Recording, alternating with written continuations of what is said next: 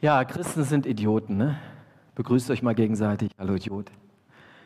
Nein, das machen wir jetzt nicht. Das ist ein provokanter Titel, habe ich eben schon gesagt. Ich hoffe, ihr habt alle das kleine Fragezeichen bei der, bei der Folie gesehen. Christen sind Idioten. Das ist interessant, sogar zu weit hergeholt ist das nämlich nicht. Es gibt ähm, äh, Atheisten in unserem Land und kommt vor allem aus den USA. Der neue Atheismus nennt sich das. Und diese neue Atheisten, die den, äh, gegen Glauben massiv äh, sozusagen massiv widersprechen, was ja auch erstmal erlaubt ist, ist ja klar, wir sind ein freies Land, alles gut so. Ähm, aber äh, die nennen uns Christen äh, gerne Religioten. Ja, liest man in der Literatur dann auch. Religioten, insofern, also das sind Menschen, die eigentlich in ihrem Alltag sehr rational denken können und sehr vernünftig sind in allem und ähm, auch ein naturwissenschaftliches Weltbild akzeptieren an sich und kaum kommen sie in die Kirche, dann geben sie ihren Verstand an der Garderobe ab. Und dann sind es eben Religioten. Denn Religio Idioten sind Menschen, die ein dummes Verhalten an den Tag legen. So habe ich es nochmal äh, geguckt hier bei Wortbedeutung.info. Äh, Oder beziehungsweise ein, die eine Idee nicht gründlich durchdacht haben. Das sind Idioten. Ja? Also sind wir Religioten. In deren Augen sind wir Religioten. Und da geht es aber vor allem um die Frage nach Gott, gibt es Gott überhaupt oder gibt es ihn nicht? Dieser Vorwurf, dass wir doch an eine sehr merkwürdige und idiotische Botschaft glauben, der ist allerdings so alt wie das Neue Testament. Da geht es allerdings in der Antike, also in der Zeit des Neuen Testaments, ging es nicht in erster Linie darum, äh, ob du an Gott glaubst oder nicht, ob es ihn gibt oder nicht sozusagen. Das war eigentlich dass irgendwie eine Götterwelt da ist bei den Griechen, das war selbstverständlich. So ein Atheismus, wie wir ihn kennen, dass man sagt, es gibt gar keinen Gott, der war eher selten. Also das war jetzt nicht unbedingt die Frage, aber ähm, die Christen mussten sich an den Vorwurf aussetzen, dass sie an eine idiotische Botschaft glauben. Und das Interessante ist, es betrifft das Zentrum unseres Glaubens. Das Zentrum unseres Glaubens. Und wir hören mal, was ein leidenschaftlicher Christ, er nennt sich Paulus, der in Griechenland unter anderem Gemeinden gegründet hat. Und eine davon ist in dem Ort oder in der Metropole Korinth. Und in Korinth, da hat er dann auch zwei, nach Korinth hat er zwei Briefe geschrieben. Und im ersten Brief schreibt Paulus Folgendes. Nach dem Luthertext Korinth, 1. Korinther 1, 18 folgende. Das ist der Text, für, der auch heute vorgegeben ist von unserer Landeskirche. Das Wort vom Kreuz ist eine Torheit denen, die verloren werden. Uns aber, die wir selig werden, das ist Gottes Kraft. Denn die Juden fordern Zeichen und die Griechen fragen nach Weisheit. Wir aber predigen Christus, den Gekreuzigten, den Juden ein Ärgernis und den Heiden eine Torheit. Heiden sind die Nationen, sind sozusagen der Rest der Welt. Den aber, die berufen sind, Juden und Griechen, predigen wir Christus als Gottes Kraft und Gottes Weisheit. Den Juden ein Ärgernis, da steht das Wort griechische Skandalos, ein Skandal, ein Skandal, sowas zu glauben, das Wort vom Kreuz ja, und den Heiden eine Torheit, man kann eigentlich übersetzen Blödsinn. Ja, ähm, da, da äh, Luther jetzt nicht super, super eingängig ist, wenn man es erst mal hört, und ziemlich schwierig, der, äh, der, die Luther-Übersetzung, deswegen habe ich euch mal noch eine Übertragung mitgebracht, die es etwas mehr erklärt. Das schreibt also Paulus, wenn man es überträgt, dass Jesus Christus am Kreuz für dich starb, muss freilich all denen, die verloren gehen, unsinnig erscheinen. Also das Wort von Kreuz muss völlige, völlige Idiotie sein. Wir aber, die gerettet werden, erfahren durch diese Botschaft Gottes Macht. Die Juden wollen Wunder sehen und die Griechen suchen nach Weisheit. Wir aber verkünden den Menschen, dass Christus, der von Gott erwählte Retter, am Kreuz sterben musste. Für die Juden ist diese Botschaft eine Gotteslästerung, ein, ein Skandal, ein Ärgernis und für die Griechen blanker Unsinn. Und dennoch erfahren alle, die von Gott berufen sind, Juden wie Griechen, gerade in diesem gekreuzigten Christus Gottes Kraft und Gottes Weisheit. Schon interessant. Ein idiotischer Gedanke steht im Zentrum unseres Glaubens. Das Kreuz. Jeder, der in eine Kirche geht, sieht zuerst ein Kreuz, im Normalfall. Ihr geht, in, egal wo ihr hinkommt, normalerweise im Fluchtpunkt des, des Gottesdienstsraumes steht ein Kreuz. Ja, manchmal in katholischen Gemeinden steht da manchmal eine große Marienstatue noch, aber immerhin hat sie irgendwie Jesus auf dem Arm der, oder ein Kreuz ist noch an der Seite. Immer ein Kreuz, ganz entscheidend, ein Kreuz. Das ist das Symbol unseres Glaubens, ganz zentral. Und genau dieser Blödsinn, wie gesagt, äh, den verkündigen wir. Und da sagen wir, das, das gibt uns Kraft. Interessant. Ähm, Ich möchte versuchen nochmal zu erklären, warum wir dieses Kreuz im Zentrum haben. Wir glauben als Christen daran, dass dieser allmächtige Gott unsere Not sieht und Mensch wird in Jesus Christus. Wirklich ein Mensch aus Fleisch und Blut, hat auf, in, auf unsere Augenhöhe gekommen ist und äh, uns nahe gekommen ist, aber nicht nur, um uns nahe zu kommen. Das ist ja auch schon toll, dass Gott uns so nahe kommen will, dass er äh, seine Allmacht aufgibt und zu uns kommt, sondern weil er eine Mission hat. Er, er ver, verfolgt eine Mission, einen Auftrag. Und das ist eine Rettungsmission. Das heißt, Jesus kommt und stirbt für uns und diese Rettungsmission vollendet sich am Kreuz. Da sehen wir, warum Jesus gekommen ist. Am Kreuz, fürs Kreuz. Er stirbt dort an meiner Stelle, weil ich immer wieder die Quelle des Lebens, und das ist Gott, verlasse. Oder sie ist mir wurscht. Ich ignoriere sie. Und es ist ganz klar, wenn ich von der Quelle des Lebens weggehe, dann ist eigentlich tot die Folge. Jesus stirbt meinen Tod, den ich mir selbst einbrocke, indem ich Gott einfach links liegen lasse in meinem Leben, äh, stirbt er dort. Stellvertretend für mich, aus Liebe zu mir. Die alte Botschaft, viele von euch kennen es, schon tausendmal gehört, hoffentlich auch schon ganz oft was passiert in deinem Herzen. Ja? Aber genau das fährt so einen Widerstand bis heute. Es gibt einen, habe gelesen in der Vorbereitung von einem Mann, der an Verfolgungswahn litt. Und um ihm einen Gefallen zu tun, um, um ihn die ganze Situation zu erleichtern, hat man in seine Wohnung Fenster, besondere Fenster eingebaut. Ihr kennt so, so was Ähnliches vielleicht aus Krimis von diesen Verhörräumen, ja? Also von außen, wenn man von außen in das Haus hineinschaut, dann sah man nur dunkel, man konnte gar nicht reinschauen. Aber wenn man drin saß, dann sah man glasklare, kristallklare Fenster und hatte eine, die beste Sicht. Und genau das ist es eigentlich, wovon hier die Rede ist. Es hat was mit einer Innensicht und einer Außensicht zu tun. Wer von außen auf das Kreuz schaut, der kann nur mit dem Kopf schütteln und sagen, warum das, was ich, ja immer, was ich auch immer wieder höre von Menschen, die eigentlich interessiert sind am Glauben und gesagt, warum alles in der Welt braucht ihr dann noch diesen blutigen Jesus da am Kreuz? Reicht es nicht, dass wir einfach an einen Gott glauben, der über allen Sternen wohnt und so weiter? So zentral, ja. Die, die von außen drauf gucken, für die ist es nicht verständlich. Wenn du drin bist, dann hast du eine klare Sicht darauf. Und dir wird es deutlich, wie wichtig dieses Kreuz ist, es lebensnotwendig ist, dass es notwendig ist, dass es deine Not wendet. Im wahrsten Sinne des Wortes. Nochmal von außen Idiotie und von innen, da ist es plötzlich Kraft. Schau mal genau hin, inwiefern diese Außensicht Paulus wahrnimmt. Wie nimmt er die wahr? Also ich habe es euch mal hier mitgebracht. Das sind einmal sagt er, den Juden ein Ärgernis. Also die Juden, um ihn, Paulus ist ja selbst Jude, ja. Äh, die Jünger waren alles Juden, ja? haben es verstanden, haben, haben, sich in den Raum gesetzt und haben es irgendwann verstanden für sich. Aber ähm, da gibt es viele um ihn herum, die das nicht verstehen. Und ähm, ich sage jetzt mal so, ich übertrage das mal, da heißt es, die Juden fordern Zeichen und Wunder. Sie würden gerne, sie können nur an Jesus, an den Messias glauben, an den, an den Retter glauben, wenn er Zeichen und Wunder tut. Und die hat er ehrlich gesagt auch getan. Und zwar eine ganze Menge Zeichen und Wunder, wenn man die Evangelien liest. Und das haben die schon auch mitbekommen. Aber ihnen fehlte was. Sie wollten noch mehr. Sie wollten noch einen weiteren praktischen Beweis dafür, dass dieser Jesus der Messias ist. Und zwar, sie wollten, dass er das größte Wunder tut, was die erwartet haben vom Messias. Und zwar, dass er das Friedensreich, das Reich Gottes mitten auf der Erde aufbaut in Israel. Das war die Erwartung. Und das liefert er ihnen nicht. Im Gegenteil. Stattdessen hängt er blutig an einem Kreuz. Man muss sich überlegen, die, die, äh, die Kreuzesstrafe war eine, eine, eine furchtbare, furchtbare Strafe.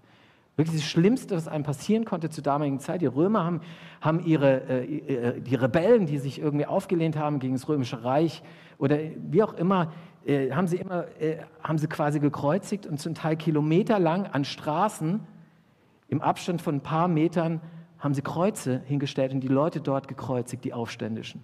Damit jeder sieht, das passiert hier mit dir, wenn du dich gegen uns auflehnst. Und es war nicht so mal ein bisschen Blut und so, sondern die Leute sind elend erstickt, die äh, haben einen langen Todeskampf gehabt. Und das, das soll jetzt zeigen, dass das der Messias ist, das Kreuz, gerade sowas. Und dann muss man überlegen, die Juden, die, die lebten in, in, ihrer Bibel, die auch unsere Bibel ist, also jedenfalls, der erste Teil des Neuen des Alten Testament. Und da heißt es einmal in, in, äh, in, den, äh, in der Tora, also in den ersten fünf Büchern Mose, an einer Stelle heißt es, ähm, der, der am Holz aufgehängt wird, ist verflucht bei Gott.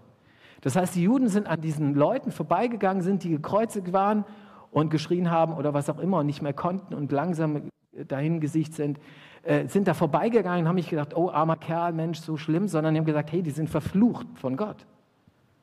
Das sind Verfluchte. Und auch Jesus war nicht einfach nur ein Gescheiterter, sondern der war verflucht. Und deswegen für die Juden geht es gar nicht. Ein Verfluchter kann auch nicht der Messias sein, der Retter. Das geht doch nicht. So, und dann gibt es die anderen. Also sie fordern praktische Beweise, okay, praktische Hinweise. Und ich kann dir sagen, wenn du jemand bist, der sagt, ich brauche praktische Hinweise darauf, dass dieser Jesus wirklich äh, der ist, von dem er selbst behauptet, was er ist, nämlich, dass er der Messias ist, dass der Retter, auch dein Retter ist. Ähm, ich weiß, dass er Zeichen und Wunder auch heute noch tut. Nicht immer die, die wir erwarten, aber er tut sie. Ich bin überzeugt, hier könnten viele berichten heute, wo sie Zeichen und Wunder mit Jesus erlebt haben. Er ist es, tatsächlich. Sie könnten sie eigentlich haben, sie sich nicht eng machen in ihren Erwartungshorizont. Und dann gibt es zwei, gibt ein anderes, sind die Griechen. Also eigentlich sind die Griechen alle anderen. Ja, also zu der damaligen Zeit. Es war ja das große antike Griechenland, in dem äh, das Neue Testament entstanden ist in dieser Zeit. Und ähm, äh, das sind Skeptiker, die sagen, die Theorie überzeugt uns nicht.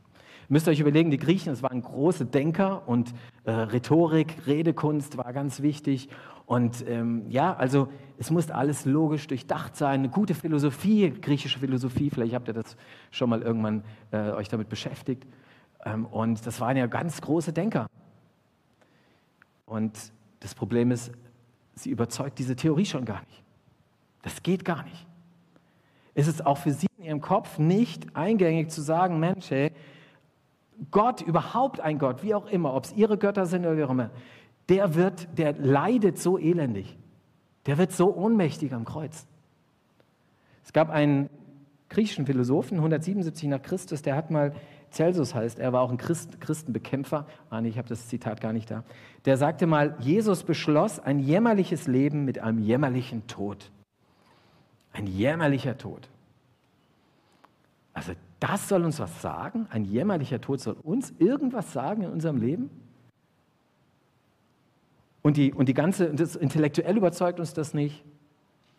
Vielleicht bist du einer, der sagt, hey, ich brauche Argumente, Argumente für meinen Glauben. Und ich dir auch da, es gibt gute Argumente. Du brauchst deinen Glauben, deinen, deinen Verstand nicht an der Garderobe abgeben, wenn du in die Kirche kommst oder in, äh, anfängst zu glauben. Es gibt gute Argumente und es gibt eine Logik. Wir kommen an Grenzen, auch wenn man es kreuzt, darüber nachdenken. Das ist nicht alles so easy. Und ich glaube, das ist immer so, wenn man über Gott nachdenkt. Äh, wir kommen ein Stück an Grenzen, das stimmt. Aber es hat trotzdem eine Logik und äh, wir brauchen nicht unseren Verstand an der Garderobe ab, abgeben. Und dann gibt es auch heute Widerstände und ich will euch mit einem noch, äh, wo, wo, sozusagen das ein, ein Ärgernis ist. Ähm, eigentlich betrifft es auch die heutige Zeit, weil dieses Buch, in dem die Deutung des Kreuzes Jesu, von der ich jetzt gleich reden werde, äh, wo das drin steht, heute auch noch sehr aktuell ist und von vielen gelesen wird. Äh, und zwar im Koran. Ganz spannend. Der Koran, der nimmt diese Zweifel auf und er macht deutlich, Jesus, Jesus ist nicht im Kreuz gestorben. Jesus, der große Prophet, der im Koran, also in der islamischen Bibel sozusagen eine ganz große Rolle, auch eine wichtige Rolle spielt. Dieser große Prophet Allahs, der kann nicht an einem Kreuz gestorben sein. Das geht nicht. Es darf auch gar nicht sein, weil Allah ist allmächtig und sein Prophet auch. Also ein Prophet nicht, aber er ist gesandt, gesandt von ihm. Und deswegen kann sich dieser, dieser, dieser Prophet nicht einfach ähm, äh, kreuzigen lassen und in, auf so bestialische Weise sterben. Und deswegen steht in Sure 4, hat man es umgedeutet, doch ermordeten sie ihn, also Jesus nicht, und kreuzigten ihn nicht, sondern einen ihm ähnlichen nicht töteten sie ihn in Wirklichkeit, sondern es erhöhte ihn Allah zu sich und Allah ist mächtig und weise. Also noch ganz interessant vielleicht, also es, geht kein, es ist keine historische Argumentation, so nach dem Motto, wir haben da gewisse Quellen, die sagen, Jesus ist da gar nicht ähm, gekreuzigt worden, sondern es ist eine theologische. Also ich habe Voraussetzungen, es kann nicht sein, es darf nicht sein, dass der Prophet Allahs so stirbt und deswegen muss es jemand anderes gewesen sein, einer, der ihm ähnlich war. Merkt ihr den Widerstand gegen das Kreuz, gegen diese Vorstellung, dass sich ein Gott so, sag mal, so erniedrigt? Schon interessant. Und dann gibt es eine Außensicht von heute, die will ich auch ein, einbringen, die steht nicht bei Paulus. Aber ich glaube, sie ist insofern noch recht ziemlich aktuell. Und zwar ist es ja immer so, wenn ich sage, dass am Kreuz, da, da, da geschieht etwas, was mich rettet, da ist eine Rettungsmission im Gang, dann bedeutet das ja immer auch, dass es da Menschen gibt, die gerettet werden müssen. Menschen, die gerettet werden müssen. Also ein Rettungswagen der macht sich nicht auf den Weg, wenn es keinen Notfall gibt oder keinen Unfall. Und eine Feuerwehr rückt nicht aus, wenn es nicht einen Brand gibt oder eine Katze auf dem Baum liegt. Ja? Das heißt also immer, es setzt immer voraus, Rettungsmission setzt Notfall voraus. Und ich glaube, das ist eine ganz große Schwierigkeit von vielen Menschen unserer heutigen Zeit, dass sie sagen, äh, Moment, ich bin doch kein Notfall. Ich, ich brauche ich Vergebung, wofür denn? Dabei ist eigentlich, unsere Nachrichten sind voll mit Schuldzuweisungen. Ihr habt das schon alle. Der hat zu viel Masken bestellt, der zu wenig, der zu viel Impfstoff und der. Na, ihr könnt wirklich Nachrichten gucken und sind Schuldzuweisungen ohne Ende. Eigentlich ist Schuldkategorie eine, die wir ständig vor Augen haben. Aber wie sieht es denn mit uns aus? Brauche ich Vergebung? Brauche ich auch Vergebung von Gott? Bin ich in Gottes Augen ein Notfall? Und das muss ich erstmal zugeben, um es zu schaffen, ein bisschen in das Innere zu schauen und dann auf äh, die Fenster auch klar zu sehen. Also Menschen müssen erst einmal verstehen, dass, dass ihre Hütte brennt, ja? Dass ich da jemanden brauche, der mich rettet. Wofür sonst ein Retter? Das ist ganz logisch. Ich erzähle euch von Langdon Gilkey. Kennt ihr vielleicht nicht, der sieht so aus oder sah so aus war Philosoph, später dann auch Theologe, aber erstmal Philosoph. Und als Englischlehrer ist er dann nach China gegangen. Und in China, das war dann Anfang des äh, Zweiten Weltkrieges, äh, kamen dann die Japaner und haben da die Region überrollt und haben dann, äh, er landete dann in einem ähm, äh, japanischen Internierungslager, wo die, wo die Männer wirklich, die da eingesperrt waren, in, in engsten Räumen eingesperrt waren und äh, äh, viele zusammen mussten sich einen großen Raum teilen. Es waren keine schöne, schöne Bedingungen, in denen sie gelebt haben. Und dieser Gilki war, als er in dieses Lager kommt, der festen Überzeugung, der Mensch ist von Grund auf gut. Und zwar aufgrund dessen, weil er eine Vernunft hat. Und die Vernunft sagt uns ganz klar, es ist sinnvoll, gut zu handeln. Ja? Sich gut zu verhalten anderen gegenüber ist sinnvoll und da der Mensch auch ein Vernunftwesen ist, wird er auch gut handeln. Das ist ganz klar. Und deswegen braucht es auch nicht sowas wie Gott oder sowas, der uns sagt, was gut und schlecht ist. Und dann beginnt in diesem Lager ein Umdenken bei ihm. Und das ist ganz spannend. Es gibt einen Knackpunkt, den er berichtet. Er wird plötzlich Chef über so ein Wohnkomitee oder über so eine Wohneinheit und äh, ja, wird dazu gewählt und dann stellt sich plötzlich heraus, dass in einem Raum elf Männer wohnen und in einem identisch großen Raum nur neun. Und er, äh, es ist ganz logisch eigentlich, es ist ganz glasklar, das ist eine gewisse Ungerechtigkeit und deswegen wird er angesprochen als Chef dieser Wohneinheit und sagt, hier äh, könnte man da nicht tauschen, könnte man da nicht äh, noch jemanden rüberschieben. Und äh, Gilkey schreibt glasklar, jeder, der zählen konnte, würde die Ungleichheit sehen. Das war ihm eigentlich glasklar. Und deswegen geht er also in dieses Neunerzimmer und erklärt ihnen das. Schaut doch mal, hier ist eigentlich logisch, da ist einer. Ne? Wenn einer rüberkommt, dann habt ihr gleich viel Platz und so weiter. Und es tut eigentlich allen dann auch gut letztendlich. Ähm. Und ähm, ja, gut, okay. Und der Widerstand ist massiv. Aus dieser Gruppe ist massiv. Sie, sie sagen, kann sein Kumpel, aber lass dir zwei Dinge sagen. Fair oder nicht, ob das jetzt fair ist oder nicht, wenn du einen von ihnen hier einquartierst, werden wir ihn eigenhändig rausschmeißen. Und wenn du noch mal damit, wenn du noch mal damit kommst, schmeißen wir dich genauso raus. So war die Reaktion. Da gab es ein paar, die gemäßigter waren, aber der Widerstand war trotzdem gegen seinen Vorschlag war vollkommen äh, stark sozusagen. Und das erlebt er nicht nur einmal, sondern immer und immer wieder, etliche Monate in diesem Internierungslager. Und so kommt er irgendwann zu dem Schluss, das gesamte Ich ist fundamental auf sich selbst und unsere eigenen, unser eigenes Wohlergehen ausgerichtet. Eine Kraft in uns schien uns dahin zu steuern, unseren eigenen Interessen gegen die der anderen zu verfolgen. Eine Kraft in uns schien uns dahin zu steuern, unsere eigenen Interessen gegen die der anderen zu verfolgen. Und dieser Nicht-Christ hat eigentlich verstanden, was das Bild der Bibel vom Menschen ist. Genau das ist es. Die Bibel sagt letztendlich, es gab in der Geschichte des Menschen einen Unfall, einen selbstverschuldeten. Er hat Gott nicht verschuldet, einen selbstverschuldeten Unfall. Und er führte dazu, dass wir zum Notfall werden. Zu, zu jemandem, der rettungsbedürftig ist. Und die Bibel sagt ganz klar, der Mensch neigt dazu, hat diesen Drang dazu, sich vom Leben in Person von Gott zu verabschieden. Und von sich aus hat, eigentlich, hat er keinen Bock, das Leben zu suchen. Und er schaut eher auf sich selbst, anstatt auf Gott oder auf den Nächsten. Das ist das Bild des Menschen. Ich glaube, es ist ein sehr realistisches Bild, ganz ehrlich, wenn wir in diese Welt schauen. Weil ich glaube, tatsächlich, wenn der Mensch Gott verliert, dann ist er auch ganz schnell selbst verloren.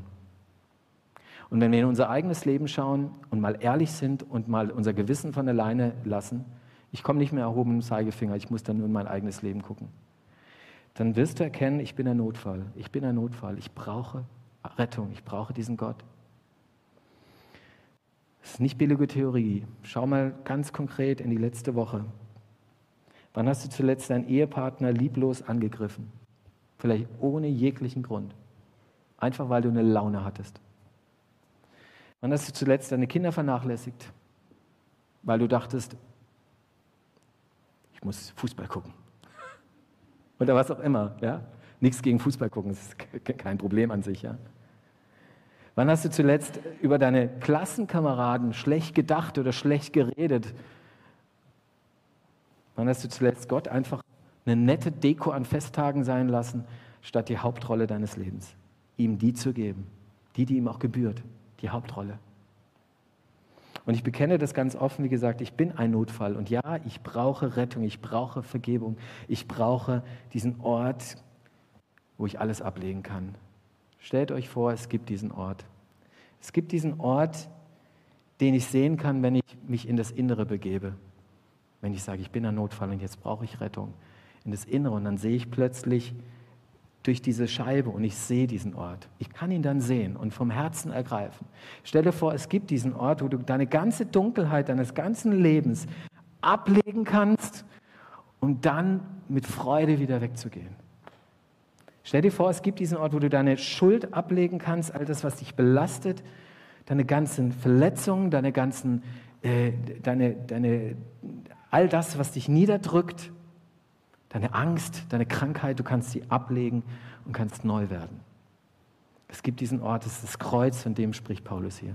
Und dann ist es nämlich genau das. Interessant ist das Gegenteil zu dem Blödsinn, von dem Paulus spricht, ist äh, nicht besonders äh, ganz ausgefeilte Logik, die wir im Glauben haben, sondern äh, Kraft Gottes. Es ist eine Kraft Gottes. Das Kreuz, im Kreuz liegt die Kraft Gottes. Und ich will dabei auch nicht, ihr kennt mich ein bisschen schon, äh, nicht, ganz, nicht, nicht äh, bei der Theorie bleiben. Das kann ganz praktisch so aussehen. Ich weiß nicht, wo du gerade hängst in deinem Leben, wo du vielleicht Schuld hast, wo du denkst, da ist so viel Dunkelheit und ich komme damit nicht klar. Ähm, auf einer Freizeit, auf einem Jugendtreffen kommt ein ähm, junger Mann, junger Erwachsener auf mich zu und er, er, mit Tränen in den Augen erzählt er mir von, von etwas, was ihn niederdrückt, Tag für Tag immer wieder. Ähm, er, er, schaut sich zwanghaft pornografisches Material an, immer wieder im Internet. Und er will es eigentlich gar nicht. Und er, er, er fragt sich, kann mir Gott noch vergeben? Kann ich mir noch vergeben? Und er sitzt wirklich in Tränen da, fühlt sich als Versager. Und dann kann ich ihm zusprechen, du, und ich konnte ihm zusprechen, du, da ist ein Ort, da kannst du hingehen mit dem ganzen Dreck, dem ganzen Müll deines Lebens. Du kannst es da ablegen. Und ich helfe dir jetzt, dahin zu gehen. Und wir haben das getan. Ich habe ihm vergeben, im Namen Jesu zugesprochen, gesagt, das Kreuz, dieser Jesus, der hängt da auch für dich. Und ihr hättet, ich kann das schlecht beschreiben jetzt, aber äh, die Augen dieses jungen Mannes sehen sollen, als er das gehört hat, wieder neu begriffen hat, wieder ergriffen hat, das, was im Kreuz, nicht nur begriffen, sondern auch ergriffen hat, was am Kreuz da passiert. für ihn. Und er war frei und er hatte leuchtende Augen und da war die Kraft Gottes in seinem Leben.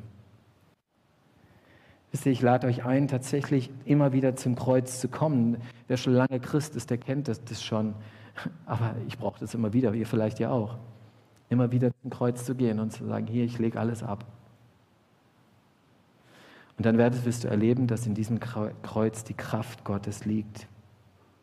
Und wisst ihr, in dem Sinne bin ich sehr, sehr gerne ein Idiot Gottes. Amen.